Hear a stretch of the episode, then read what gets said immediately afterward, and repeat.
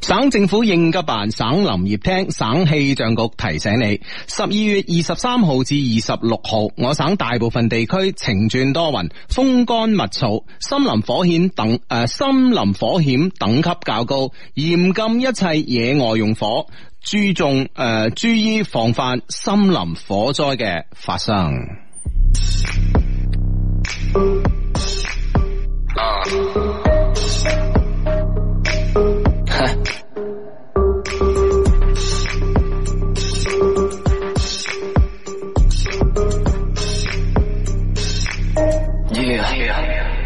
You gotta trust me, nothing ever bust me. Pretty girls wanna get with me, do wanna hush me. Hey baby, I got the rhythm you flow. Gonna dance and open my put it on show. They see me running, wanna be like me. All you hear is a rumble, cause you can be mean. I don't deal with hype, just me alone. Oh, I see how I do it now. I'm the boss, the boss. I make you feel this vibe. I'm the boss, the boss. I am your stereotype. I'm the boss, the boss. Cause all I do is right. I'm the boss, the boss. No stopping on the highway. The night is young. The beat is drop now. I'ma blow you open high. Can you hear the beat of your heart? Do you feel the tension now? You're a real caution, acting like your option. I hit the trouble as you watch me make eruption. My head's up, I don't look back. I'm out here popping, I'm always on track. They see me running, wanna be like me. All you hear is a rumble, cause you can be mean. I don't need to try, cause you're already great. Uh, that's what I'm talking about. I'm the boss, the boss. I make you feel this vibe. I'm the boss, the boss. I am your stereotype. I'm the boss, the boss. Cause all I do is right. I'm the boss, the boss. No stopping on the highway. No one thought I would be the one to hold it down. I don't need to compete with that. When the reflection of moonlight is in my eyes, I will show you what I got. The bus, I make you feel this vibe. I'm the bus, the bus. I am your stereotype. I'm the bus, the bus. Cause all I do is drive. I'm the bus, the bus. No stopping on the highway. Think you think you know, but you but you really don't. You know, even in my level, you gotta know I'm the boss. Think you think you know, but you but you really don't. You know, even in my level, you gotta know I'm the boss.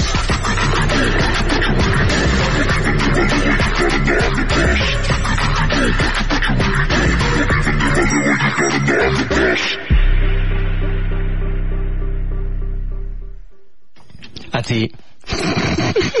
點啊，大佬？嗱，我唉，真係真 係，喂，你點解試咗咁多次，你都唔信我哋啲 friend 嗰啲對流行音樂嘅觸覺噶？係我就係想今晚就 係想再試一次，係嘛？ 死心不息呢啲叫做，我叫你大佬啦，你都知我知道首歌叫咩噶啦 叫咩叫咩講啊劉德係嘛？ 邊個唱嘅？張藝興。哇！啊我我我哋啲 friend 得啫，我哋 friend 得啫，即係我我我我真係未聽過，係第一次聽，第一次 聽。啊，劉德，邊個講你聽我？你快啲，快啲，快啲揾出嚟！誒誒啊啊啊！我叫咩啊？嗱，當然有啲 friend 話幫我唔到嘅，嗱呢個叫 周儀長髮及腰。嗯，啊哈啊哈啊哈！我開聲叫你大佬你就知啦，劉德啊，真係好，聽日再試你。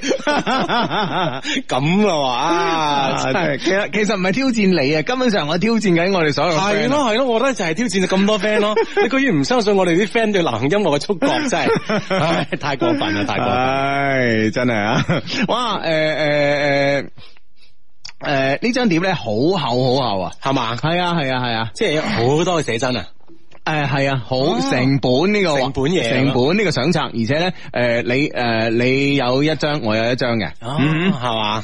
咁正嘅，嗯。，咁我覺得你可能對睇男仔冇興趣啦，咁我冇俾你啊啊， 都都都 都冇興趣。道理上係講得過去嘅， 呢個 friend 話：喂，轉唱片風格喎啊！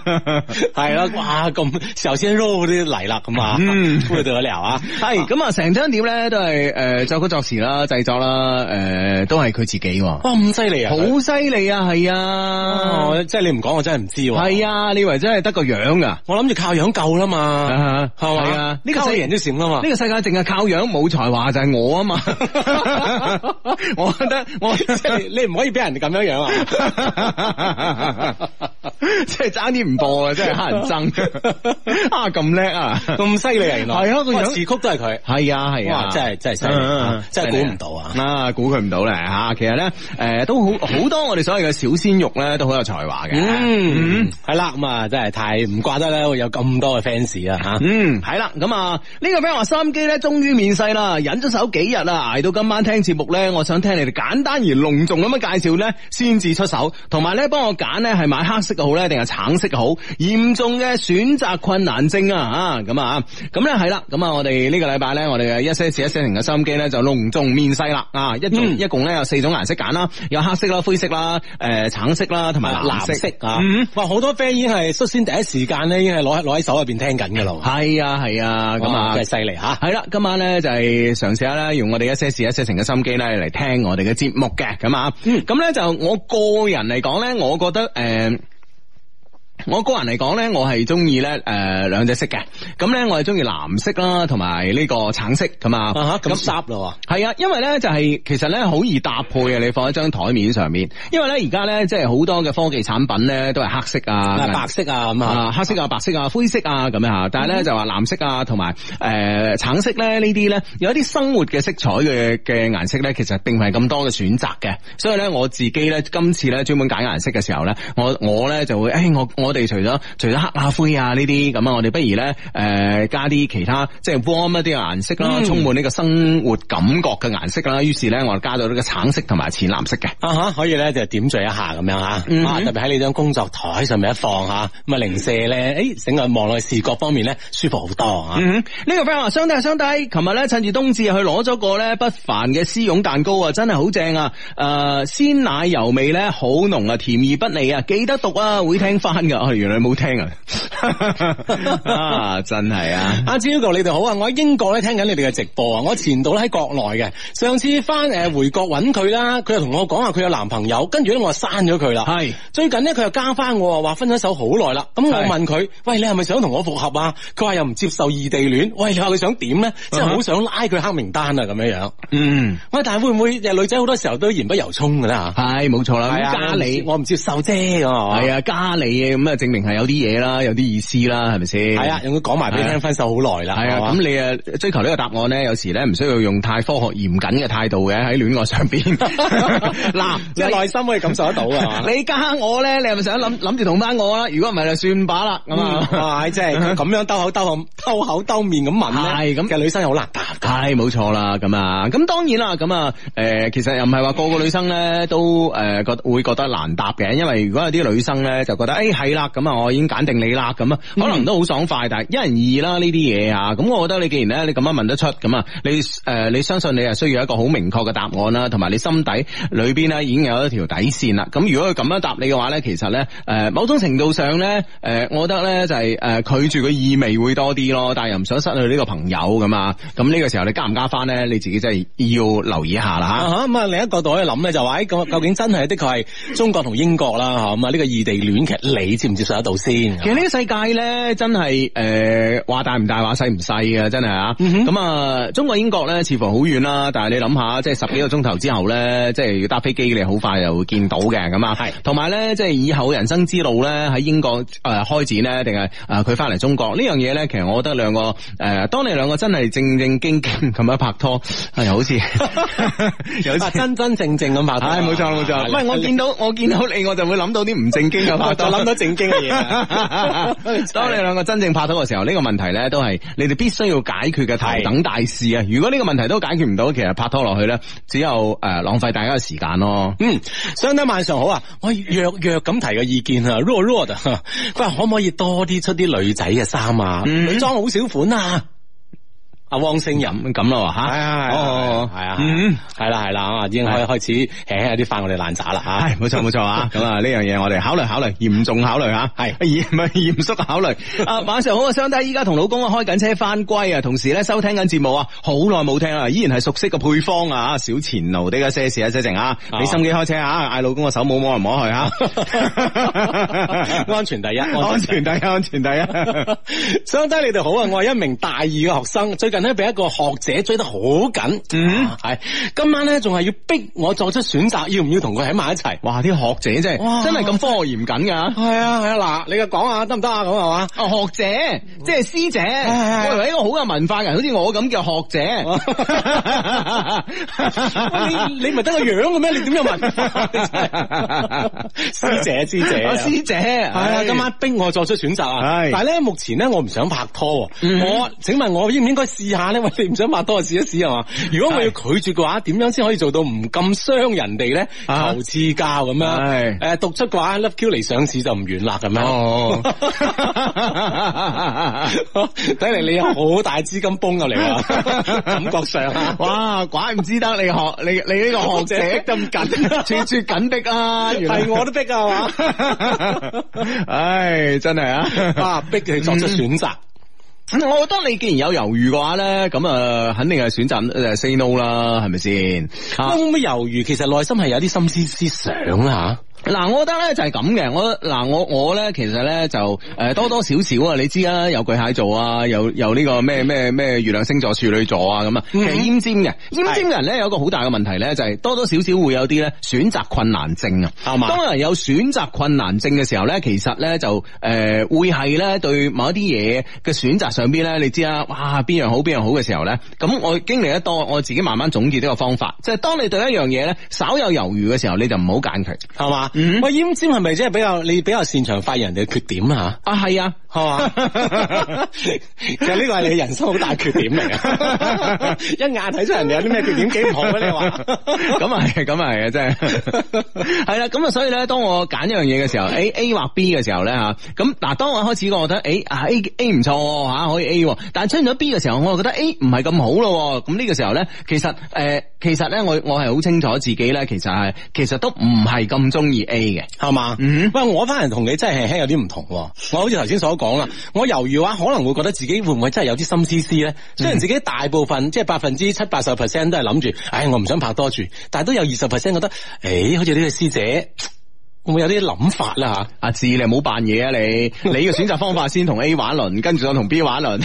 而而家就得個師姐，哎呀，邊有 A B C D 啊？哇，仲有 B、C、D 啊！邊有咁多選擇 啊？而家就係 CD，係 哎咁啦，嗱，部機同有 CD，咁咧就誒，呃咁、咧就我覺得咧就誒嗱兩種意見啦。如果俾我話咧，我覺得我稍有猶豫咧，因為呢樣嘢咧，點解你會你會即係有師姐咁處處緊逼啦吓咁樣啊？咁你都要誒、哎你你都係諗嚟諗去，覺得誒唔係好啱咧咁樣。呢、個時候咧，肯定係誒、哎你嘅潛意識咧會話俾你聽，你哋兩個咧有啲唔夾嘅地方嘅。嗯，咁啊當然啦，誒、 兩個人咧就冇百分之一百上誒咁夾嘅嚇，大部分人啦戀愛中啊，大部分人唔會咁夾嘅開始，咁慢慢磨合咁樣嚇。嗯，係啦，咁啊，即係需要兩兩個人呢個互動嘅過程當中磨合咁啊係嘛，嗯咁就可以咧，會唔會咧就呢個夾咧就會越嚟越夾咧咁啊？啊啊，咁啊兩種選擇你哋諗。呢個 friend 哇，佢話啊隔咗十年再次聽直播，好興奮！哇，喺十年啊，嗯去咗邊你去咗邊啊？而家翻嚟啦係嘛？ 係咁啊！十年嘅老朋友你好，咁啊嗯呢個 friend 咧喺北京啊，哇呢個呢樣嘢高大上喎，喂點即係可唔可以帶我去睇睇咧吓啊？點？佢話報道而家喺北京啊，正負電子對撞機哇值班室聽直播中。哇！哇喂，呢呢个系全球领先科技嚟喎，系中國啊，系啊，哇！咁全球領先嘅地方一定有我哋嘅 friend 噶啦。 咁啊，這個當然，咪就係咯係係係即係唔覺得我哋都好領先啊！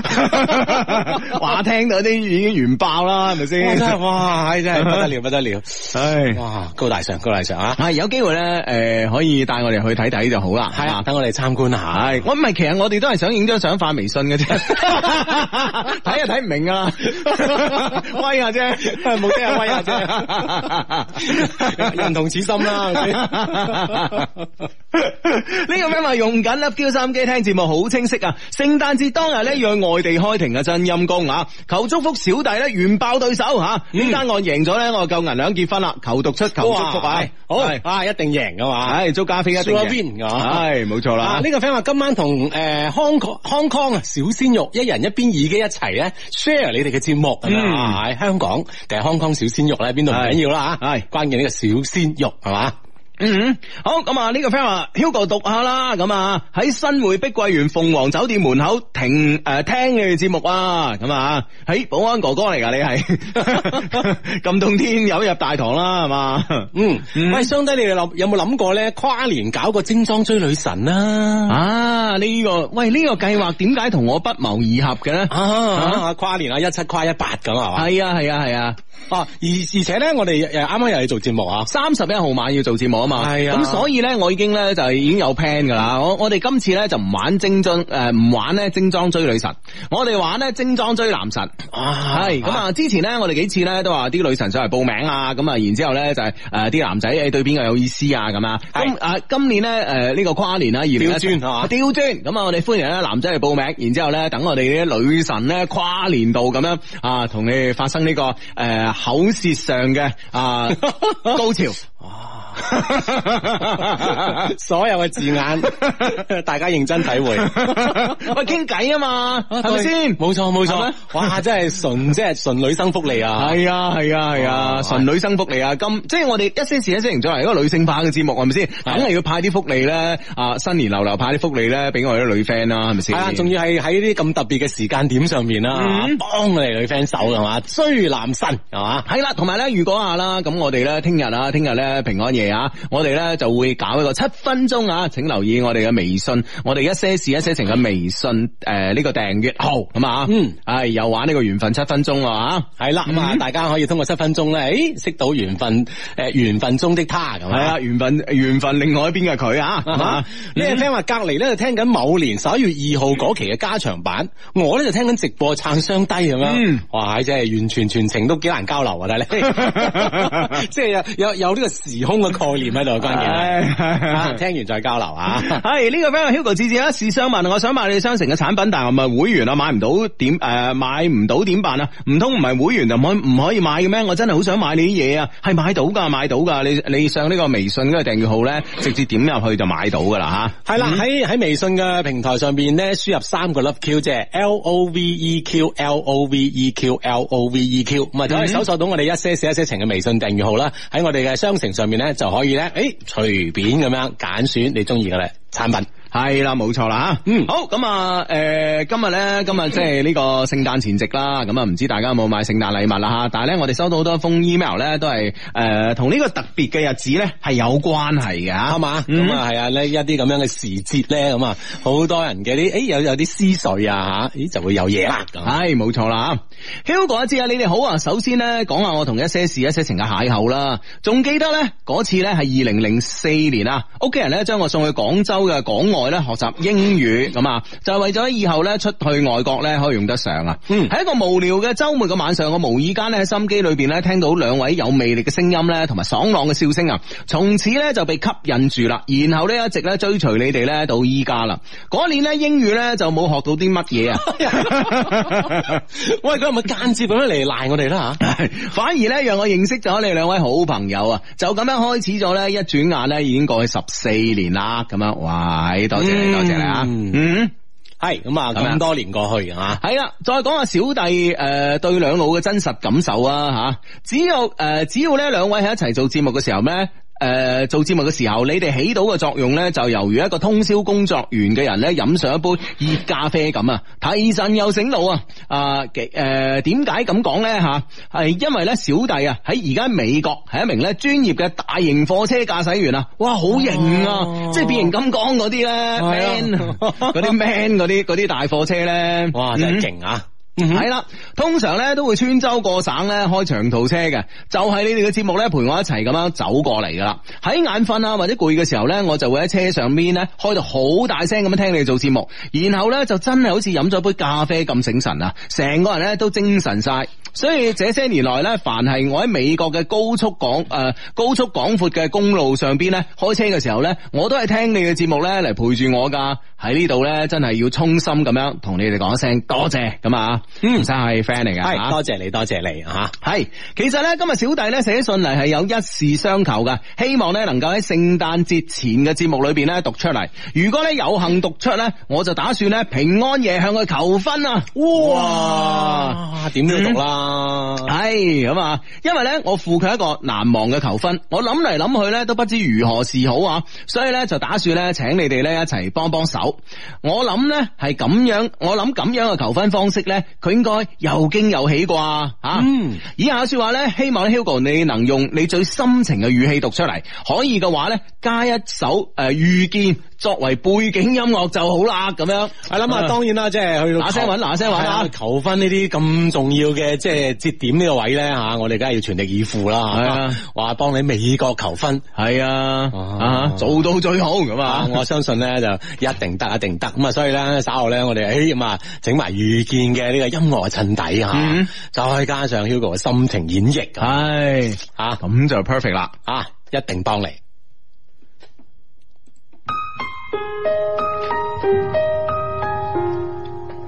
吕晓彤，感謝你成為我生命中嘅另外一半，以及最好嘅朋友。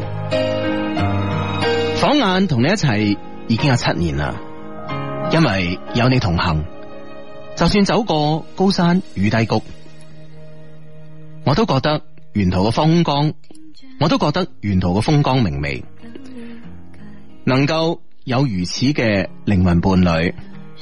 让呢趟嘅地球之旅变得幸福圆满。放心，以后我会继续喺我哋嘅生活里边搞笑，令你继续成为开心快乐嘅廖太。因为我哋仲有一个八十岁嘅约定，我好记得你讲过，我哋以后嘅日子里边，大家嘅喜怒哀乐都要一齐同对方分享。喺呢度，我可以好肯定咁样回答你，一定會㗎。喺呢度，我想請 Hugo 以及阿志以及千千萬萬嘅 friend 做個證。喺往後嘅日子裏邊，我廖卓輝只會對你呂曉彤一個好同埋負責。遇上咗你，一輩子都係你。I love you forever，可以嫁俾我嘛？如果你願意嘅話，你而家只需要做一個動作，就係交出你嘅右手嘅無名指俾我。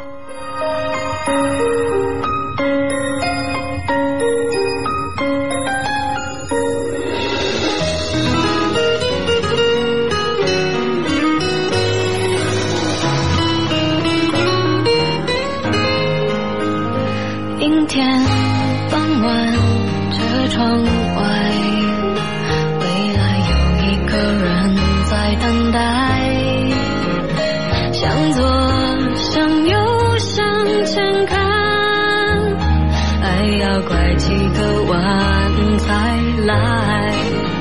我遇见谁会有怎样的对白？我等的人他在多远的未来？我听见风来自地铁和人海，我排着队拿着爱的号码牌。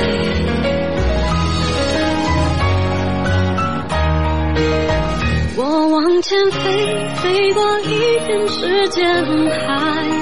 我们也曾在爱情里受伤害。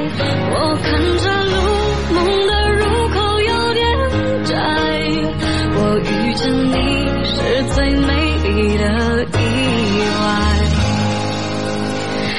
总有一天，我的谜底会揭开。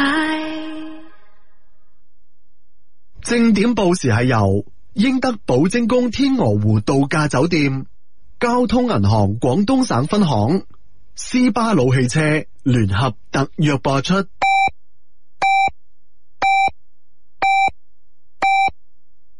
北京时间二十二点正。哇！喺我諗咧，诶、呢首遇見咧，今日唔知應該要播幾多次啦 啊哈，又有得嚟啊！吓，有得嚟啊！十二月二十三日，天氣晴。相低，你哋好啊！我今日咧要結婚啊，或者咧，當你哋咧讀到呢封 email 嗰陣咧，我諗我同我太太已經將今日請嚟嘅親戚朋友一一咁樣歡送離開，實在太攰啦。但係咧，仲係覺得好滿足。的离开仲記唔記得二零一五年八月二號嗰封 email 啊？过来，事隔到今已經有兩年幾啦，我哋一步一個腳印咁樣走到咗婚姻嘅殿堂。却不能如果今晚可以得到雙低你哋祝福嘅話，實在係為我同我太太嘅婚禮上邊錦上添花。好感謝今日嚟到參加我婚禮嘅親戚朋友，却仲有我哋雙方嘅父母。不来。佢哋好用心、好用力咁樣為我哋籌備呢個婚禮，动作你哋辛苦啦！向前看，有你哋嘅見證，我同埋我嘅太太喺人生最重要嘅一日，我哋感到無比嘅幸福。会有怎样有請上帝為我讀出以下嘅一段说話。的人？他在多远的未来？張太，我听今日啱啱好係我哋相戀嘅第五個年頭嘅第一日，又係我哋關係上升到另外一個層次嘅第一日。呢幾年嚟，日子有時咧雖然吵吵鬧鬧，但係大家都唔會輕易咁樣放棄，因為有你喺度，我嘅心就會變得好安定。時間讓我哋融入咗彼此嘅生命，每一段嘅回憶裏邊都有住你同埋我嘅身影。每一個動作，我哋都知道對方嘅心喺度諗緊啲乜嘢。在等我諗呢個就係我哋嘅默契啦。相又相惜，有人話婚姻係會令到你嘅另外一半退去光環，我準備好啦。願生活上每一個平凡嘅場景都有我相伴，執子之手，我等的與子偕老。他在多远愛你的未来？張生上，我听见风来自地铁和人海，我排着队拿着爱的号码牌。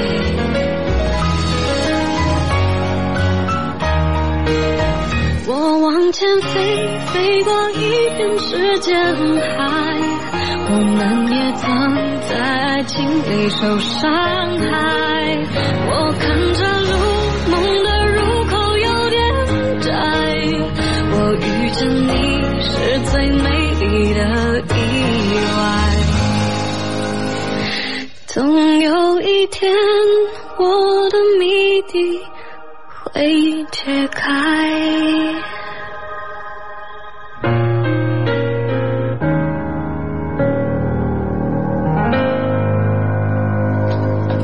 係啦，今晚第二次播呢個遇見嗯，啊。系啦，喺度咧就都系恭喜晒張生張太系咪？係啊新婚快樂，恭喜晒，係啊恭喜晒啊！就係今晚喎吓，就係係今咯晚，係咯係咯嗯，啊咁啊頭先嗰刻咧，你哋讀到話，誒即係我哋讀緊呢封 email 嗰陣啦咁送緊客吓，，送緊客啊，其實我諗啊，另一另一種場面嚟嘅。冧咗。 再一次恭喜晒，恭喜晒咁啊！好啊嗯 warm 嘅一啲嘅語句吓，五年噶嘛，五年嘅交往咧，今日咧，诶、去到兩個人嘅關係咧，好似佢話齋啦，另一個層次嘅有一個新嘅開始啊嘛。嗯，冇錯啦。嗯哼，喂，Hugo 啊，講開咧，你你咪好多嗰啲誒，好、多嘅業餘愛好嘅吓。係但呢個 friend 勁過你。點？佢話作為一個考研嘅業餘愛好者， 哇！呢樣嘢勁唔勁啊你？望塵莫及 啊！你話咩婚宴啊等等啊嘛，嗰啲算咩 啊？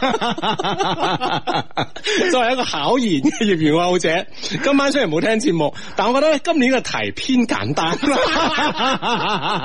你巴閉，你巴閉，佢係希望咧可以早日脱單 ，OK？即係一啲都唔擔心考上考唔上。嗯係啦，係呢個業餘愛好好緊要。 喂，其實咧，佢會唔會係每年都考，但係每年都唔讀咧？ 又下一次係啊啦啦，我又考，我為咗考試啫嘛。係啊係啊，呢個愛好咁咁即係咁中意啊嘛，望塵 莫及啊！你真係唉，真係啊，係啊啊。 ，OK，今年嘅題偏簡單，OK 啊。 O K，出年再考過。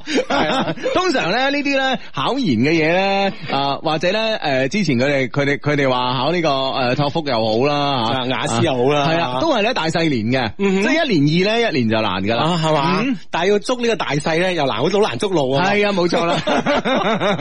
佢唔知開幾多鋪大先嚟個細啊。 我嗰日個 friend 啊，嗰日個 friend 同我講啊，誒，佢話佢誒誒，唔係 即係同呢個考試或者冇關係啊嗯。咁咧佢咧就同我講，佢研究咗呢個，佢嗰日咧就喺呢個誒呢個夾公仔機啊，嗰度咧佢話佢企咗大概兩個幾鐘頭，係嘛？佢研究到即係規律點樣夾？係研究到規律啦哦。嗯，啊即係點咧點咧啱啱啱講開考研，即係大細年呢一呢一年二一年難咧，我突然間諗起佢同我講呢個規律。嗯嗯。佢咧就話咧，啱啱如果有人劫到公仔咧，下一個係一定劫唔到哦嘅，唔會係連續兩兩鋪都劫到嘅，冇可能啊嘛冇可能嘅。啊，咁我話你，哇，兩個鐘頭你先研究到呢啲嘢啊？係咯係咯我話俾我啊，我直覺上都可以話我話你知啦。係啊。咁佢話你知唔知第幾鋪先可以劫到啊？哎，哇哎呢呢樣嘢就有大數據啦。哎係啊，有大數據 啦。點點點第幾波先及到啊？佢話咧，一般咧就係啲誒大方啲嘅老闆咧，就會咧大概到誒誒、呃呃上一個劫到之後嘅第七到八次咧，你就有機會劫到啦。哦一般孤寒啲嘅老闆咧，大概去到十一次到十二次。係嘛啊係，反正咧你就喺隔離咧，你話劫公仔啲人唔可以急㗎，你就要睇住人哋喺度劫，劫幾多次你就數住。係啦，係啦，數到咁上下，按照規律你就上，係啦，跟住咧，如果嗰個人仲唔走咧，借過啊借過啊，喂，大佬，我等等咁耐俾我玩鋪得唔 得先？啊，咁樣樣係嘛？系啊，我話你點解你個人生可以咁無聊 咧？人 哋要找尋啲規律，點解叫無聊咧？係咪先？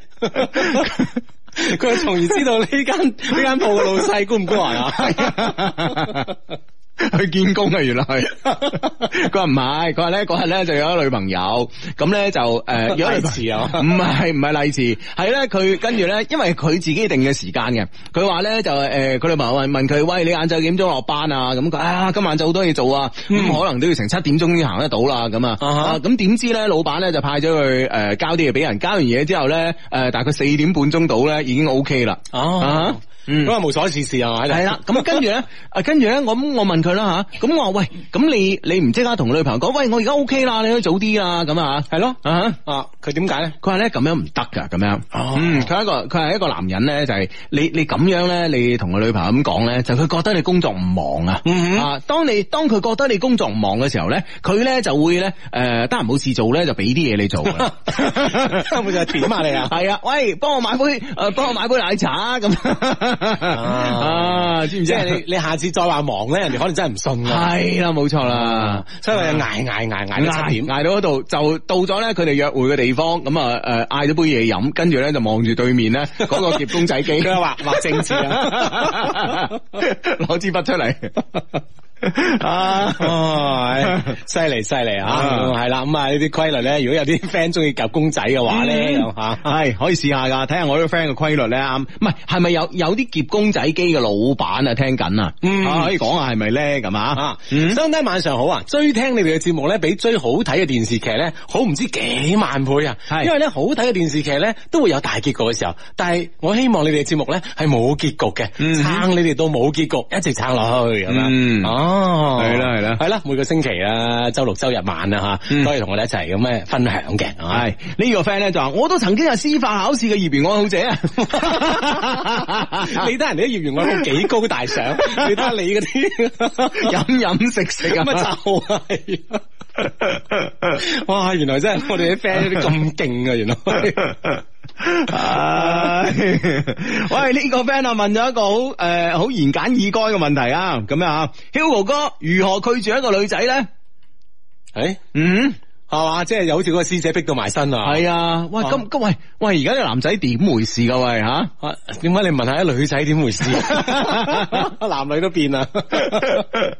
喂，會唔會拒絕？係咪即係當然啊？男生就有時好顧及對方嘅面子啊，嗯就唔想直接 say no 咁樣啊。嗯啊，咁會唔會係即係一啲避重就輕嘅回答咧，令到係即係對方知難而退啦嚇？啊，我諗有時女仔好醒目嘅，嗯。係嘛？嗱，我啊覺得係咁樣嘅啊，我啊覺得咁樣嘅，我覺得咧就係話，诶、如果咧你真係拒絕一個女仔嘅話咧，你就唔得閒，唔得閒，唔得閒，嗯哼係咯，啊，好忙嗯，因為道理上咧，女仔係冇男生咁咁識死纏爛打嘅。係啦，冇錯啦，唔係女仔咧，诶、你冇話喎，女仔咧，如果真係诶講緊呢個呢、個耐力方面咧，喺呢、個啊啊又唔一定輸诶輸蝕過男仔嘅，但係咧你就一路好忙咁啊，當日咁啊就話诶、你唔通日日都咁忙咩？係啊，今日今日咧就要诶、誒爸爸媽媽要介紹嗰個女仔诶同我相睇啊咁樣。啊直接咁講咩啊乜都佢都明白啦，明白。晒咁啊，唉即係寧願係相睇都唔同你相約。啊係冇錯啦，但係其實其實拒絕女仔好容易嘅啫。哦嗯，系啊，真係經驗之談啊吓。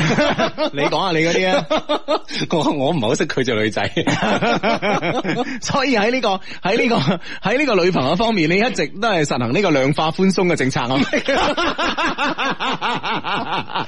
既然兩化就唔寬鬆啦。又量化寬鬆呢樣嘢。狼者不拒，兩老啊，之前我表嫂介紹個女同學俾我識噶嘛，佢係天蝎座噶，我都單獨約佢咧食過幾次宵夜啦。出嚟嘅時候咧，佢都會主動咁樣揾話題傾偈，但喺微信上面我揾佢傾偈咧，佢又顯得好冷淡啊。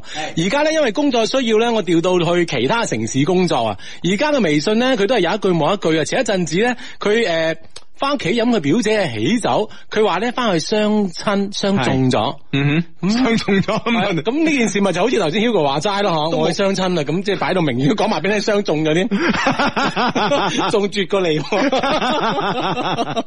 因為我我都算係咁啦。係啊，係啊，你都算好俾面啊唉，真係係啊，咁對方都講到咁明白啦，咁樣，嗯咁即係意思誒，系咁你咪同阿表嫂有個交代咯，喂，佢咁喎咁樣係嘛，嗯咁呢件事咪結束咗咯，由得佢係啊啦，，叫表嫂介紹個第二個，要負責任，介紹一個咁嘅咁係嘛，嗯啊，繼續追佢啦嚇。系好咁啊！呢個 friend 話哇，好耐咧冇聽雙低你把聲啊啦，你哋絕估唔到咧，我係零三年五月份咧就開始係你哋嘅老老老聽眾啦，你哋咧更加估唔到咧，我依家呢一手抱住四個月大嘅仔仔瞓覺啦，一隻手打字，哈哈！我同老公咧都係低迷嚟噶，因為一些事一些情咧，我哋相識相愛咧差唔多十年啦，聖誕節咧係我哋結婚四周年嘅紀念日，弟弟大聲咁祝福我哋啦，祝福我哋嘅寶貝仔仔健健康康，快高長大，祝福祝福啊！系啦，咁啊都係健康㗎嘛。呢、個 friend 話七年嘅低迷前嚟報道啦，麻煩智叔咧叫宇宙無敵婦女之友 Hugo 咧幫手呢個心情讀出，喂叫你喎，係呢個係係啊，係睇唔睇到？睇唔睇到？睇到咁啊啊，系咁啊，诶，亲愛的匪啊，今日好唔爭氣咁樣，頭痛咗一日啊，期間咧仲有啲小脾氣啊，要你湊仔洗衫，仲要咧照顧埋我，老婆你辛苦晒啊，么么哒，愛你的阿匪上。啊，係啦，咁啊，即係哎互相咧咁恩愛吓，感覺到吓。喂，真係我而家咁遠我都見到，我係咪老花開始？ 哇！你嗰個 mon 好遠喎，離我係咯係咯係咯，啊，成米幾遠啊嘛。 喂，係我視力好咗咧，定係老花？老花咪即係睇嗰啲遠嘅嘢 啊？要真係遠啲先睇得清，係啊我近反而睇唔清。係啊，我咪同你講過噶，葉生啊，我 friend 嘅，而家睇報紙咧，朝頭早飲茶睇報紙喺茶樓咧，嗯就要擺張報紙喺地下 噶嘛。咁你同佢飲茶，你好怪噶嘛？阿葉生，你點解成日望住個褲浪嘅？唔係啊，我睇緊報紙啊。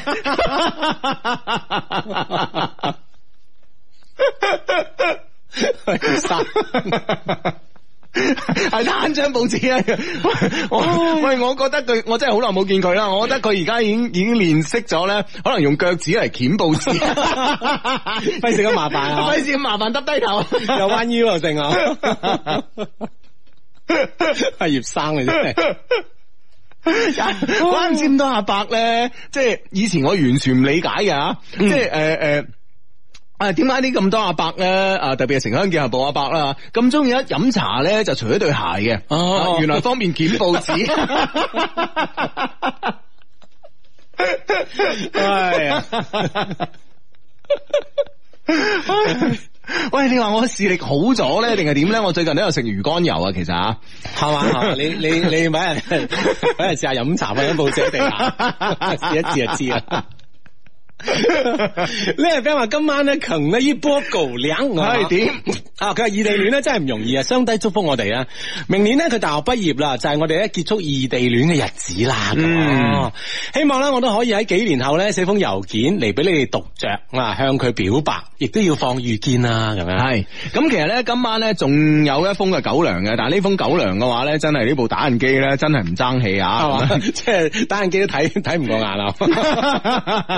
嗱，我嘗試嘗試用我嘅想像力嚟讀呢封嘅 email 啦，系係啦，即係佢咧就係呢個打印機咧就變到打啲字出嚟咧吓，有啲真有啲蒙咁樣吓。係啊係啊係啊所以就唔知點啊解。但係咧，我覺得咧喺呢個即係呢個聖誕前夕啦，既然咁多 friend 咧咁信任我哋噶嘛，啊，將自己好多嘅呢、個誒呢、個好重要嘅日子咧，嗯啊誒、交俾由我哋嚟讀出咧，咁所以我覺得我我讀咗咁多年 email，作為全球咧讀 email 最多嘅呢個小助理，咁我相信憑我嘅想 像力 同埋理解力啊！係啊，應該讀到呢封 email 嘅大佬。萬一有啲咩言語嘅差池吓，啊見諒見諒。 好嚟嘢，Dear Hugo 阿志，呢個係一段呢專門讚你哋嘅信。有一種精神叫做樂觀，有一種霸氣叫做自信，有一種氣質叫做愛，有一個信仰叫做一些事一些情。作為一個十幾年嘅 friend，要感謝你哋每個周末都出現喺廣播嘅旁邊，而作為主持嘅我哋呢，先至能夠主持我哋嘅節目。雖然呢，你哋有時都好唔定時。 啊，並非呢，誒、一定會出席嚇。啊啊，當然你哋會美其名曰係搜集生活素材啊，但係喺我哋嘅理解裏邊，簡稱偷懶。唔好咁直接得唔 得？雖然咧，你哋咧都有個唔定時诶、呃都诶、呃但係咧我哋咧都會好體諒你哋嘅。點解講一些事一些情係一種信仰咧？因為你哋帶俾咗我哋唔僅僅係歡樂，仲有思考。小弟不才，都失戀過一兩次，每每咧都能夠從節目中咧找翻、找回自我、找回自信。一些事一些情，競爭我。还有固执的好多 friend 喺稱讚你哋嘅時候咧，都分開稱讚嘅。我覺得咁樣唔啱。因為你哋係一個整體，係上帝，缺一不可。實驗證明，如果少咗一個人，無論橫聽定係點聽，坐住聽、瞓住聽，都聽唔到原來嘅味道。啊，都唔係熟悉嘅配方。當然，呢、個僅僅係我個人嘅試驗，如有偏差，敬請諒解。因此，證明相低係不可分割嘅。小弟不才，文筆唔好，讚到呢度，所有嘅說誒、呃所講嘅說話不足，希望見諒。呢次咧寫信嚟係有一次相求啊！小弟一月十七號咧小登科，由於撐老婆一個求婚，所以咧希望相低能夠讀出呢封嘅求婚信。本人咧到時會喺婚禮上面讀出，俾老婆一個小驚喜。希望一月十七號之前讀出。想忧伤健康，爱要拐几个弯才来。我遇见谁会有怎样的对白？我等親愛嘅咩咩姐，點啊？睇唔到個字，唔敢亂作。親愛嘅老婆啦，哦啊即係用啲代詞咁樣 吓。系系系，亲愛嘅老婆你好，係咪好驚訝？哎我重新讀過吓，啊嗯哼，親愛嘅老婆你好，係咪好驚訝？一直以嚟呢，你都話我唔浪漫，好古典，中意寫信，冇錯，因為我係一個唔識得用言語去表白嘅人，所以我今次依然呢，用咗古典嘅方法去表達我對你嘅愛。二零一六年三月二十六號，我哋相識，好感謝我嗰日呢，冇因為前一晚嘅宿醉而錯過。我諗嗰次都係我呢世做得最正確嘅決定。二零一六年嘅八月二十八號，我哋相愛。咁多年嚟，我哋嘅異國戀聯繫一直咧都冇中斷過。在此特別鳴謝馬化騰先生所提供嘅社交軟件。咁啊，真係要請埋佢出席啦。係啊，係啊，係啊，係啊。諗下，我哋嘅愛嚟得真係唔容易啊！從異地到異國，人哋拍拖每日都可以見到，我哋嘅拍拖呢，每日都要視頻見，就係咁樣，你都冇意見，亦願意一直喺我身邊。感謝你一直對我嘅壞習慣、壞毛病嘅包容，希望以後我哋都可以依然做到彼此信任。今日，我想喺呢個萬千電波之中見證我哋嘅愛。張敏小姐，無論以後嘅世界變成點樣，但係我對你嘅愛依然不變。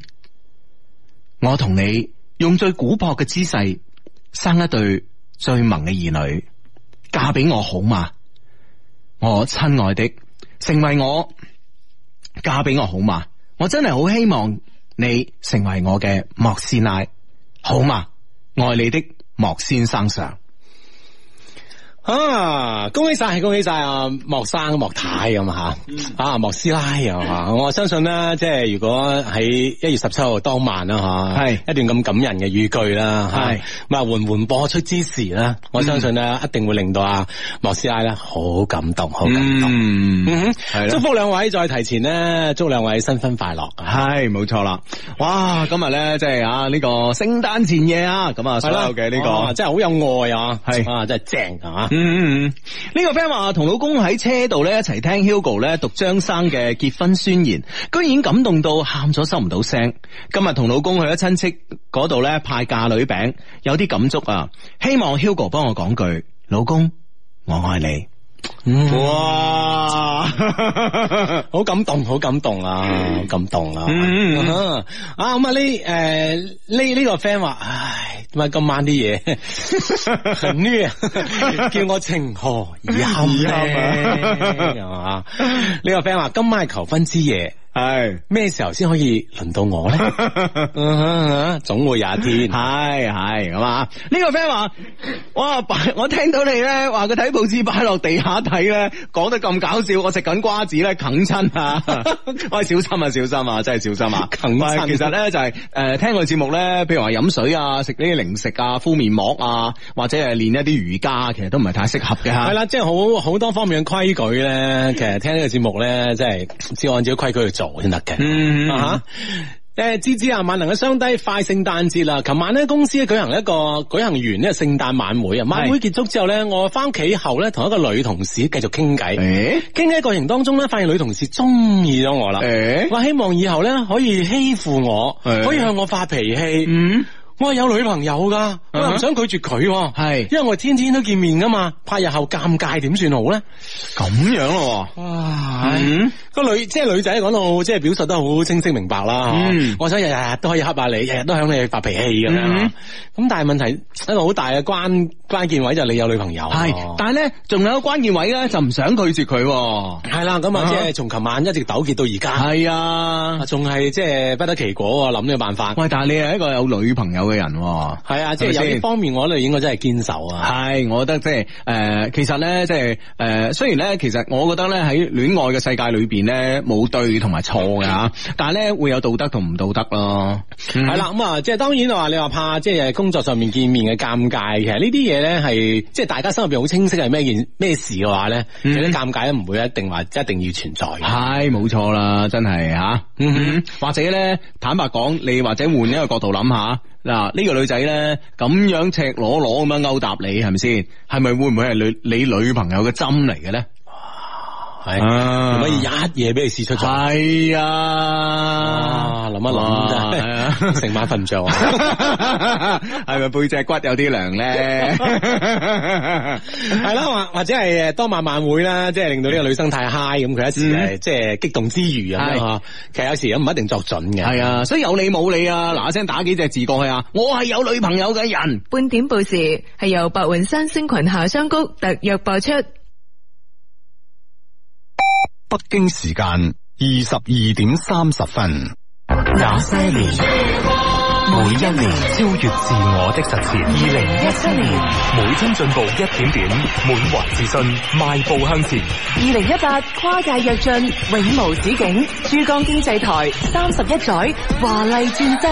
從傳統廣播到珠江電小耳，做最專業嘅內容提供商、製作服務商，珠江經濟台跨越三十一載，滿載廣播情懷。粵拼珠江新氣象，走進珠江經濟，融匯新時代。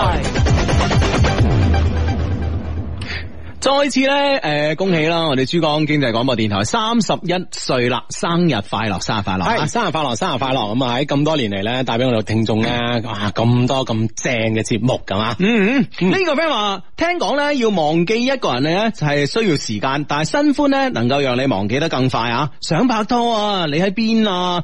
二零一七年就嚟結束啦，喺最後你會唔會出現咧？咁啊，再次預告下啦，我哋咧二零一七年嘅最後一晚嘅節目裏边咧，我哋有精裝追男神噶，呢、個暫定名啊，係啊，就係咧我哋咧會揀選出幾位我哋嘅男仔 friend 啦吓，咁啊，然之后咧啊，等我哋女仔咧作出你最正確嘅選擇。係啦，咁啊咁多咁正嘅男仔啦，可以俾到我哋女生咧，有好好多嘅選擇吓。咁啊，當當然啦，我哋揀出嚟嘅男神咧，都係有各方各面嘅特長咁吓，嗯展現俾大家咁吓。啊！你講到特長咁樣，啊即係好令人遐想喎。好令人吸引啊，好吸引人啊！呢位 friend 話唉，我今晚真係唔應該聽啊， 唔好咁啦，係啦啊呢個 friend 話喂喂咩事咩事咩事，狗糧一波又一波嚟噶嘛，啊！呢、個 friend 咧，今晚咧真係耍狗糧之夜啊！我被約到啦，單身汪咧就應該早啲瞓覺啊嘛。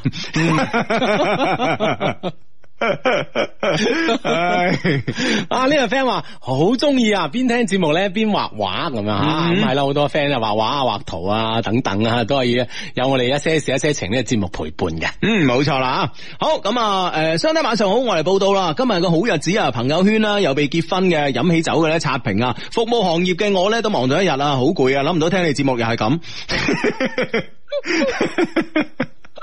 唉唉，咁啊，咁啊，啊呢個 friend 咧就相低晚上好啊，今日去深圳參加咗大學同學嘅婚禮啊，男主角咧經歷咗五年嘅異地戀啊，好感動啊，亦體驗咗咧一次咧八點半先有飯食嘅婚禮啊， 祝福啊，诶、旭雅咧新婚快樂咁啊， 啊，相低晚上好喺度祝咧，提前祝兩老咧聖誕快樂。呢、個星期咧覺得超級唔開心啊！女朋友咧無緣無故消失咗成個星期，佢、理由咧係日日都喺度瞓覺，話有一晚咧作作惡夢咧被嚇親咗，仲有媽咪陪住佢瞓添。喂，相低呢、個理由成唔成立啊？仲、有一件唔開心嘅事咧，就係之前咧炒外匯賺咗少少錢，呢、個星期咧全部都嘔翻晒出嚟。係啊啊！先講翻女朋友嗰個，即係日日喺度瞓覺呢個理由成唔成立啦？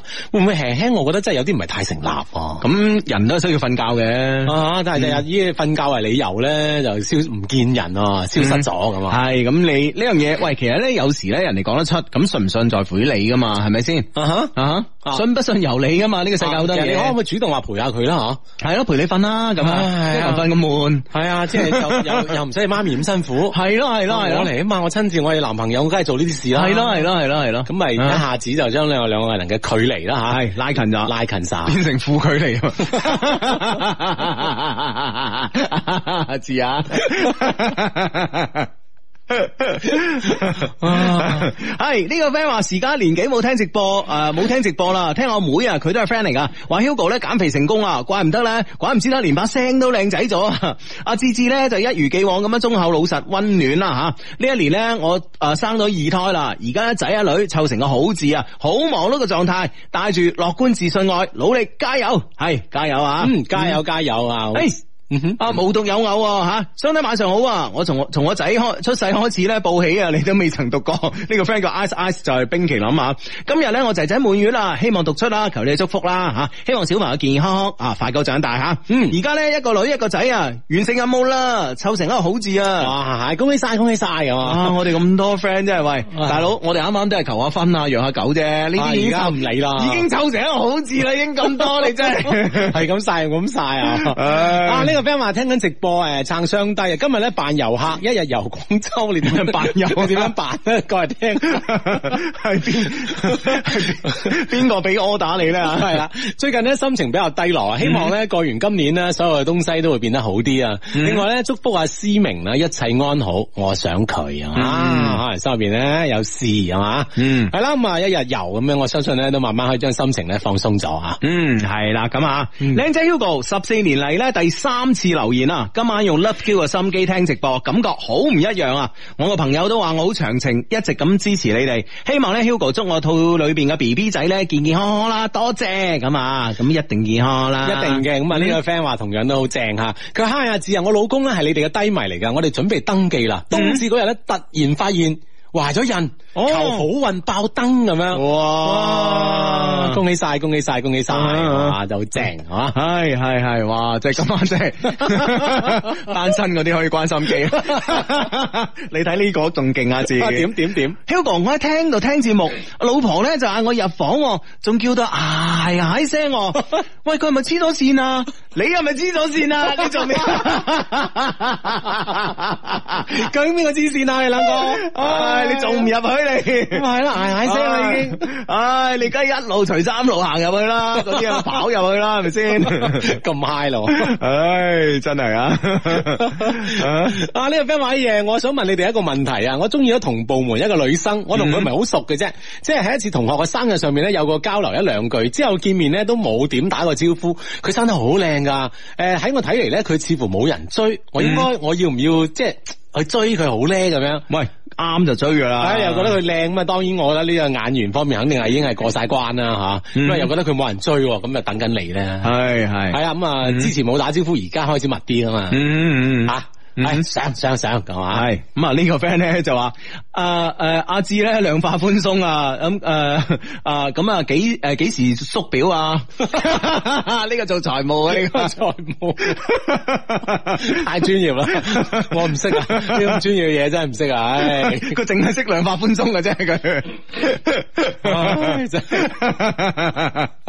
唉啊！我就係軟着陸啊！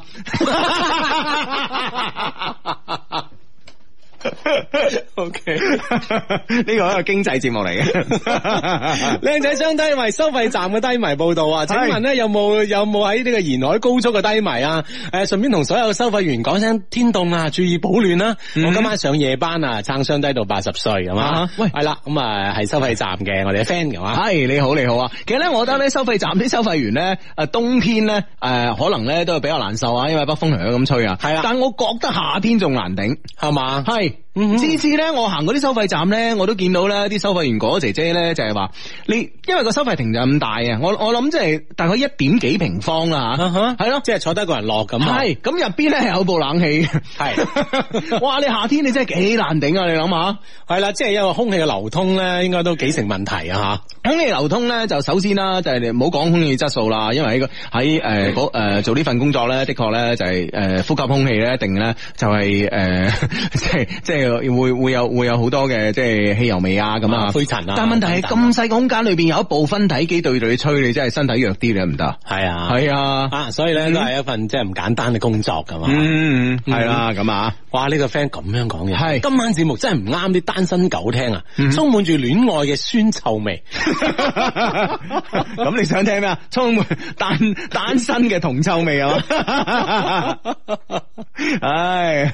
啊，OK OK， 呢個 friend 咧就年底啦，租個男朋友翻嚟啊，邊個嚟啊？咁啊，下個禮拜啊，下個禮拜日咧，我哋有呢、個誒、呃單身追男神嘅，咁啊，咁咧就會有誒、呃有好幾個優秀嘅男仔咧俾你選擇嘅吓。咁當然啦，聽日咧我哋都會有呢個平安夜啦，我哋都會有七分鐘嘅約會嘅，大家留意我哋一些事一些情嘅誒微信訂閱號，睇下咧喺七分鐘之內咧可唔可以識到你冥冥中注定嗰個佢吓。 嗯嗯，床前明月光，晚上好啊，Hugo 阿志，最近咧招待咗一個外省嘅女生啊，感覺兩個人咧都仲算合適嘅，但係咧我父母咧希望我揾翻本地嘅女朋友嗯求解救啊，嗯，咁誒，呃咁、你咪其實都可以一邊去揾呢、個誒、呃本地嘅女朋友，都誒、呃一般一一邊去吓呢樣嘢，我覺得我覺得唔矛盾啦，係咪先？唔矛盾咩？嗯啊，咁咁呢個招達咗呢個外省女生，即係其實咧就未未有下一步嘅，係你招達啫嘛只係招達而已吓。係咁你呢個時候殺制啦，咁我覺得唔需要嘅，唔殺制啊？係啊，咁點樣揾呢個本地女朋友啦將佢本地化咯？吓？係 嘛？成功改造 嘅，同爹哋媽咪講嗱， 一口流利嘅本地語言。係啊，首先將佢本地化啦，咁啊，係啦係啦唔矛盾嘅呢啲嘢，係咪先？ 唉。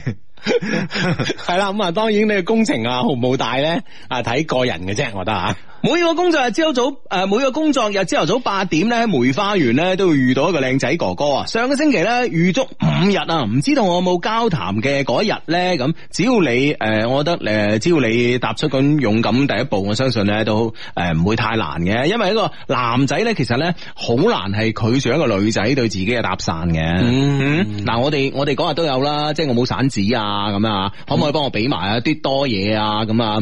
系咯，咁啊，然之後，誒、我哋加微信，我俾翻你啊，咁啊，嗯咁係你啦千千祈千，即係希望嗰、個嗰個男仔唔好太有太科學嚴謹嘅態度啦吓。其實而家唔使加好友都可以轉錢俾我㗎， 咁樣。咁你如果係咁講嘅時候，我話你話我習慣係要加嘅，係啊啦，我唔加唔放心， 係咯，我喺全家嗰啲啊收銀員我全部都加晒 㗎。全家七仔啊等等。我係智叔啊！誒，我同我大佬咧一齊喺客廳咧聽你哋節目啊，重點咧係一人一台手機都打開呢個收音機，嗯聽你哋節目話係係呢個呢個立體聲話。嗯誒，我哋兩個兄弟咧都係十幾年嘅低迷嚟噶，祝我哋嘅事業咧越嚟越好啊！阿廣上係嘛，嗯係祝福啦，祝福兩兄弟啦嘅事業咧都係越嚟越正嘅，係嘛系啦，冇錯啦，咁啊，咁咧就哇，真係哇，到年底咧，真係好開心啊！即係慢慢咧，就好多節日到啊嘅人咧，不由自主都開心起身啊！啊，喜慶好多啊！係啦，但係感覺咧上，，但係咧喺燈紅酒綠诶燈紅酒綠嘅呢、個个呃各種嘅慶祝當中咧，即係冇拖拍嘅朋友咧，的確咧係有少少失落吓。但係咧，我覺得咧就千祈咧自己咧，其實一個人開心同埋唔開心咧，我覺得好大程度上咧係由自己控制嘅，而唔應該由呢個外部環境去控制吓。咁樣啊，咁你要你要你要你要諗喎吓，喺大時大節嘅時候咧，其實個個人都恨拍拖。你作為一個單身嘅女仔，你恨拍拖，當然都會有單身嘅男仔咧恨拍拖嘅。嗯，係咪 係啦，咁啊，即係兩兩個人一恨之下，係嘛，就變成愛啦嘛，可以吓，嗯嗯嗯啊，嗯由恨生愛吓，係啊，希望係咁樣樣啊。係啊！係呢個 friend 話啱啱喺北京咧滑完雪翻嚟，第一次滑雪就上癮啦。誒呢個係轉角遇見 Emily 喎。 之前咧聽 Hugo 話自己誒、有自己嘅滑雪裝備，莫非你係滑呢個高級度嘅咁 樣？啊！問你啊其實其實話高級度咧，或者話低級度咧，都應該有裝備 嘅。都可以有自己嘅裝備。係啊，咁當然我係我係相對於大部分廣東人嚟講，我係誒、呃技術會更加好啲啦，比較高級啲啊係啦係 什麼人啊呢你？啦，北京滑雪有冇搞錯啊？我有冇聽錯啊？ 係啊，咁可能會唔會係張家口嗰邊咧？哦，可能張家口嗰邊係啊啊，其實都開咗誒嗰個叫禮乜嘢？哎呀，嗰、個場叫咩啊？叫禮乜嘢啊？已經開咗啦。係嘛誒係啊，咁誒、呃上個禮拜咧已經喺嗰度搞個誒、呃搞搞咗啲技巧賽啦，已經。嗯，系啦，咁係啊啊可以咧，中意滑雪嘅 friend 咧，聽講都係一一一種即係好容易上癮嘅嘢嚟嘅。係啊係啊哦係啊係啊！咁、我我已經 plan 緊即係個仔放寒假又去滑雪㗎啦。係嘛嗯啊，真係上晒人啦！ 係啊係啊，真係好玩啊！滑雪啊，滑雪真係好玩㗎，真係好玩㗎吓。嗯嗯。啊！喂，我個 friend 啊，黐線到咧，去咗呃中國誒誒、呃新疆，哇！嗰、個叫咩地方啊？滑野雪。即嗯係即係冇滑道嘅，係係啦啊哈，即係好似林海雪原咁啊，係啊係啊係林海啊，雪原嗰啲就係野樹啦，係啊離晒譜啊嗰啲，啊，係啊見見樹過樹啊，係啊係咁飛喎，係啊哇，啊好好得喎，嗯個水平係咪好高嘅咧？我唔知 咧，我真係唔知，我未見過畫喎啊吓。分手一年半嘅異地戀初戀，前幾日答應我三十一號嚟翻誒翻嚟廣州陪我跨年。嗯哼，過元旦，但係呢幾日咧佢都冇聯繫我，唔係知道咧佢呢次會唔會兌現承諾咧？一直都忘記唔到他啊，一個女生發上嚟，忘記唔到個男仔嗯啊！希望今次咧我哋可以成功復合啦，明年就可以結婚啦！我等嗰日等咗好耐，求雙低祝福咁樣，祝福你。祝福你咁啊！既然佢都答應咗你同你一齊跨年過元旦吓，嗯應該喺呢個時候咧耐心等待，嗯，冇錯啊。希望咧佢都可以兌現承諾啊！系咯系咯系咯吓咁啊！我諗佢呢幾日唔聯繫你咧，可能係希望製造一個更大嘅驚喜俾你啦，嗯係咪啊先令到當誒當晚咧見面嗰陣嘅氣氛咧，係更加為之正。係啊，俾個好大驚喜你一見面同你解釋，呢個係我女朋友啊！嗱，你咪咁啊，你咪咁啊，你咪咁啊，你個人真係咁。啊 喂，我同你講呢啲嘢咧，嗱，坦白講咧，我覺得呢個男仔有啲冇嚟搭霎咯，咁樣啊。即係約咗啦，咁應該呢幾日都密密都都要有聯絡先得㗎，即因係為唔一定係密密有聯絡啊，但係最基本咧都會話 plan 下我哋點啊，諸如此類。即即係係跨年做啲咩啊？唉，冇錯啦，冇錯啦。咁因為已經年半啊嘛，係咪先？分咗手年半啊嘛，係咪先吓？咁诶，誒我覺得呢個男仔咧覺得食硬你咯，係咪先？咁我諗到啲男仔內心一定係咁諗㗎喎，因為你睇下佢都一直望唔到佢。我諗 呢呢種嘅表述咧，其實已經向呢個男生表述過啦。我覺得係啊，咁但係問題咧，即係話哦，講完一句，跟住又未一水佢，咁我覺得有啲啲冇厘搭霎咯。其實某種程度嚟講，我唔係太即係誒，如果吓誒、呃以你交代誒、交代嘅呢個情況嚟講咧，其實我覺得即係我唔係特別睇好呢個男仔咯吓。嗯，但係無論點啦，即係心理準備咧，還心理準備，但係都係希望啦，可以有一個好好嘅結果吓。嗯，親愛相低求讀出求祝福啊！冬至同埋聖誕咧都喺上海一個人過嘅我咧，好想念誒嗰、個一齊過咗一齊咗三個月嘅男朋友。嗯請你幫我同佢講，我最愛嘅李大王。雖然咧我經常取笑你係大叔，但係咧你一定係最帥嘅大叔，麼麼噠。 嗯愛你的郭天王，佢唔係 friend 嚟㗎，我會下載翻嚟俾佢聽，非常感謝八十歲的約定啊！嗯，Vivi，系啦，咁啊系啦，咁啊希望咧你嘅李大王嗯啦吓，咁啊咦好正啦吓，繼續咧可以兩個喺埋一齊啊，單身八年之後呢，讓我遇到佢，一齊半年之後呢，我哋分咗手，已經兩個星期啦。雖然呢係我提出嘅，雖然呢我哋雖知呢我哋冇結果，分手呢係遲早嘅事吓，但係呢，呢一日呢真係好痛苦啊！而家佢嘅回覆呢好簡短，雖然知佢呢有克制。我知咧佢有愛過，但唔知咧佢是否仲愛住我，因為我哋一開始咧就係個錯，但係咧我仲係控制唔到思緒啊！我一直咧惋惜我哋嘅時機。佢已婚，有個三歲嘅小朋友，我係咪好錯啊？相低開導下啦，咁吓。咁如果佢係誒誒已婚，有個三歲嘅小朋友，即係無論佢有冇三歲嘅小朋友啦，佢已婚，咁你哋誒、呃、開展呢段嘅關係咧，係已經係唔啱噶啦嘛，係咪先？咁你仲問我有冇錯？嗱，呢個時候咧，可能有另外一樣嘢，可能你冇交代嘅，即係佢曾經結過婚，離咗婚，有個三歲嘅小朋友咁啊。嗯咁呢樣嘢你可唔可以接受？咁我覺得咧就係誒係另外另外一番嘅意思咯。但係如果已婚嘅話咧，我覺得離開佢係好明智嘅選擇，雙方唔應該有啲咩掛念啦，嗯係咪係先？啦，唔好再有啊呢方面嘅糾纏喺度啦，係啊，人妻啲嘢試過咪得咯，係咪 先吓？啊啊唔係唔係唔係唔係，即係咩啫？第二個， 哇哇！你真係哦打 晒師詩打晒師㗎，唉真 係不得了， 真係不得了。措手不 及 啊，接受唔到啊嗱。呢個 friend 話，Hugo 你睇到誒誒睇咗呢個《妖貓傳》未啊？好良心啊，實景靚啊，服裝誒、呃都好還原啊。雖然咧劇情有啲散，但係都好推薦，係嘛？我未睇啊，我未睇啊。陳可歌導演嘅呢個作品，坦白講，即係劇情你又冇冇指意佢太嚴謹㗎啦。啊哈！嗯啊呢個 friend 糾正我，佢話我係郭大王，唔係郭天王，OK，唔係 Aaron，啊郭大王啊，OK OK OK，喂，係講開睇電影有冇睇《芳華》？冇喎，嗯，啊吓，即係應該都話幾好睇啊嘛，诶、我啊，我琴晚睇咗。係嘛，好冇睇系？诶、其實好睇唔好睇咧，見仁見智啦。但係咧，我覺得咧，诶、陳凱歌，诶、唔係唔係陳凱歌，sorry 啊，馮小剛呃馮小剛咧死而無憾啊！啊？點解可以咁樣講啦？系佢今日 唔系咁樣講人哋唔好啊，咁咪就係咯差啲講啊下今日死都冇所謂。真係，但係我真係睇完之後咧，我有咁嘅感覺嘅，我有咁嘅感覺嘅，就係死而無憾啊！佢嗯哼啊，點解咧？我覺得佢係將佢诶，佢、係因為佢有票房保證啊嘛。係其實呢啲咁嘅題材咧，你俾任何一個新導演咧，都冇可能有資金去投嘅。嗯哼，啊，佢就 O K 啊，系佢就 O K 啊嘛。但系呢個咧，好好明顯係講一個诶、呃，关于佢嘅人生嘅青春到而家經歷嘅一個故事嚟嘅。其實我覺得咧，真係點解講啊啊啊冯小剛導演咧，真係無憾咧就係啊。咁我覺得嗱，從上一部嘅呢個老炮啦吓，就將每一個男人心底裏边嗰種流亡嘅慾望咧，表現得诶淋漓盡致吓。其實無論诶呃好诶一個幾正人君子嘅人，好似我咁啊，其實內心咧多多少少咧都會有一啲嘅流亡嘅氣質喺度嘅。嗯啊，係嘛系啊。我覺得已已經好外露啦喎，呢啲氣 質。 你講佢， 唔係講我嘅，我理解。真係內心。系咁咧，但係即係佢可以淋漓盡致咁玩啊！諗你我我你你有冇睇過老炮啊？我我我我睇過，我睇過老炮兒啊咁啊係，係係睇過你覺得好唔好睇啊？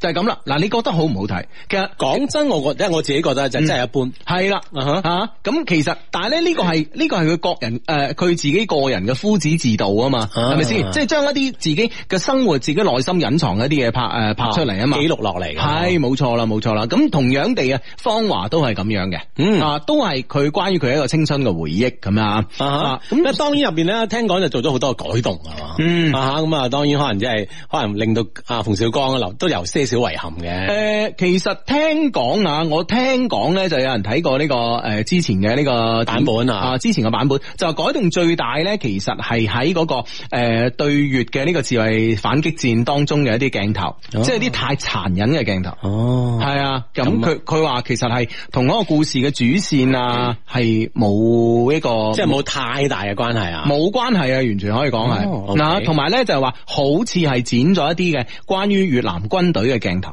哦即係咧，而家咧，我哋喺诶電影裏边睇到嘅诶诶呢個對越嘅自衛反擊戰咧吓，就係一啲即係你即係诶係見唔到敵人嘅，嗯坦白講係冇清晰咁樣見到敵人嘅，嗯，係咁樣啊咁樣樣嚇係冇錯哦，OK，啊係啦，咁啊，即係當然啦，可以記記錄自己嘅年代啦，可以記錄嗯即係有咗一啲一啲自己嗰個年代印記喺度啦，嗯嗯，係啦，啊咁啊，同年代嘅 friend 咧，我諗可能都可以感受下嘅，系冇錯啦啊吓，咁其實即係而且咧唔使講啦，诶、馮導演嘅技術方面咧係無可挑剔啊，嗯即係呢技術佢嘅佢嘅成部電影嘅技術運用係無可挑剔噶，係啊咁所以所以咧诶睇一個好老練嘅導演咧诶、呃用诶好豐富嘅技術手段同我哋講一個故事嘅時候咧，其實係非常之好嘅呢部電影、嗯哼啊，但係你即係話呢部電影你你話係作為一部電影啦，啊好唔好睇咧？見仁見智啦，嗯啊，OK。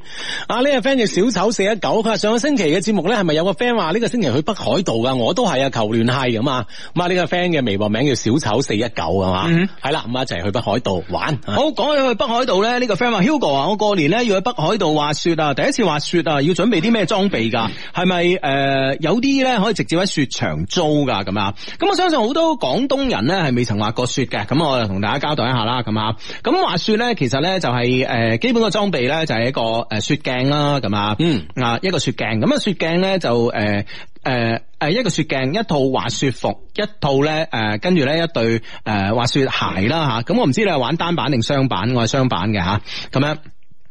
咁咧滑雪鞋啦，同埋誒誒滑雪鞋嘅下下腳下嘅呢個雪橇啦，同埋誒雙手誒、呃手嘅手杖嘅咁啊，呢啲所有所有嘅裝備咧，去到滑雪場咧都係有得租嘅。嗯，係啦咁啊哦係啦，誒、自己要戴嘅咧就係、呃注意係一對手套，因為手套咧我幾所及咧係好似係冇得租嘅嚇。嗯哼嗯啊，咁啊，對於初學者嚟講咧，咁你就就去到咁啊，嗯咁啊，滑雪場咧可以提供晒咧所有嘅設備嘅，應該吓。系啦，咁咧就會講兩個重點，兩個重點，因為咧滑雪咧係一個诶。呃幾诶、呃幾耗費體力嘅運動嚟嘅嗯哼吓。咁咁啊特別上 去啊，诶呃咪上去咧就係搭纜車啊有有啲有纜車㗎嘛，啊冇全部有纜車，滑雪場冇可能冇纜車嘅。佢啲低滑度啊嘛，有啲即係上到好高咩？初學者初學者咪喺平平地嗰度學啫嘛。先啊先啊，係 啊，平地就跣下跣下，跟住兩嘢兩嘢即係诶唔跌啦，咁就膽粗粗上纜車就禮㗎啦，一路跌落嚟啊嘛， 碌落嚟， 跌幾次就識噶啦呢啲嘢 即。係一定要 跌。一定要跌嘅咁啊。 OK 咁咧就诶同、大家講下诶、呃三個重點啦吓。咁、第一就係呢、個你係學呢個雙板定單板咁啊。一般嚟講咧，雙板咧就係我自己玩，中意玩雙板，因為雙板嘅速度快，好刺激。嗯啊咁樣啊。咁你見嗰啲诶滑滑雪比賽啊，啲大回環比賽啊、大回轉啊，都係雙板啊嘛吓。嗯咁咧、就好刺激咁啊。咁咧诶弊端係咩咧？弊端咧就係話，如果你跌低咗之後咧，你一定咧要將嗰、個个呃你將個滑雪鞋啊，從個雪橇上邊咧除落嚟，你先可以企翻起身。如果唔係，你基本上係初學者係冇可能企到起嗯即係身。爬嗯起身㗎，啊係跌咗落嚟咧，就好難企起身嘅。係咁一定咧要用嗰個手掌咧篤嗰個滑雪鞋後邊嗰個掣，咁啊雪板上邊個掣，得篤篤落去撳就落可以去。脱落啦。系啦，咁你對鞋咧可以同個诶诶嗰個滑雪板咧脱開，咁你先可以企到起身，係嘛？咁诶诶，呃而呢個單板嚟講咧，跌低咗咧比較容易企起身。嗯，嗯。單板會唔會難啲啊？诶、呃單板咧就會诶、誒比較容易啲嘅，咁咧容易啲啊，系容易啲因為嘅。佢好似冇，即係佢冇手杖㗎啦喎。诶冇噶，但係咧係就咯單板速度慢啊嘛，單板速度慢啊嘛，同埋啊刹掣容易啊嘛。咁雙板咧就相對嚟講咧就呃一般初學者都係八字刹掣啦，好少好似啊我哋咁側片刹掣嘅。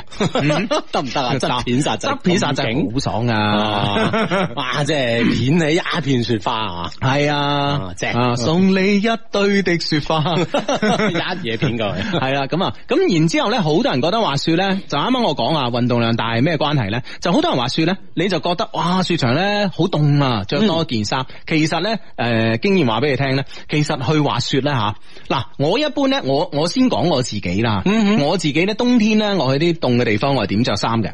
咁我首先咧就係一一件嘅保暖內衣啦，跟住然之後咧就係上身啊，講上身保暖內衣啦，然之後咧就诶、誒一件冷衫啦，然之後一件厚羽絨嘅。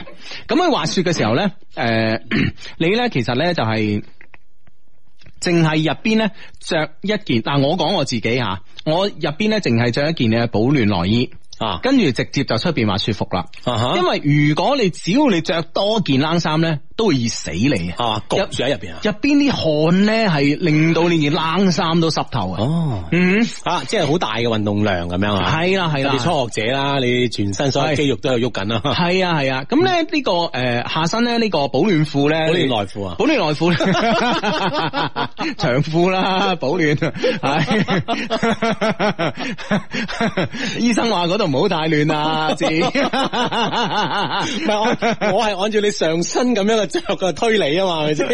係啦，咁啊诶保暖嘅長褲咧着唔着咧，咁啊見仁見智啦。咁我一般咧都诶會着嘅，咁啊咁但係有啲 friend 咧就話诶佢哋都唔着，淨係淨係着一個滑雪诶滑滑滑滑雪服嘅褲咁啊。嗯但係我一般都着嘅咁啊啊，就入邊咧真係其實咧就係诶嗱衫就底衫一件，褲咧就底褲加條保暖褲，跟住咧就诶呢個诶着呢個滑雪服就 O K 噶啦。因為好熱好熱噶，會出好大量嘅汗，咁啊，係啦，啊咁啊，所以咧即係啊呢。除非嗱、除非有一種情況，我試過，啊點我我我舊年，我今年咧喺呢個誒喺呢日本滑雪嘅時候，我試過嗰日咧誒滑緊雪嘅時候，突然間起好大嘅風雪，哦咁、就真係好凍嘅。就凍啦，嗯係係係，嗰時候咧入邊嗰日着多件冷衫啦，啊所以只要你嗰日去滑雪嗰日咧，雪場咧冇落大雪咧，咁其實就可以咧件保暖內衣就 O K 噶啦。嗯，系啦，咁啊，對於好多初學嘅朋友咧，咁啊為為此係畢竟係太滑啦啊，啊，所以可能更多運動量喺度 啊。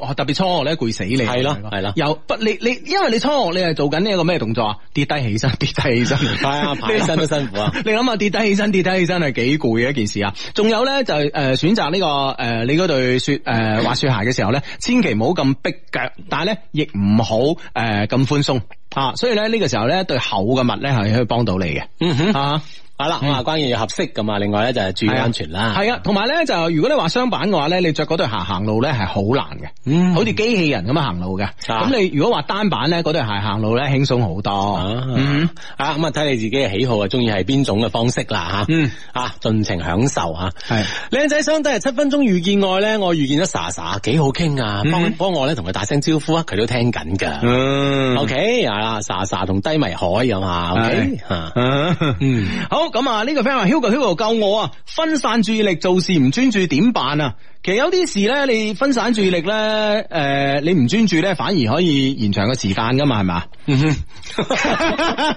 令到自己更持久啊嘛！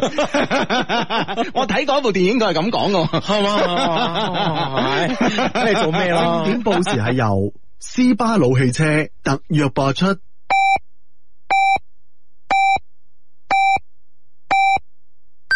北京時間二十三點正。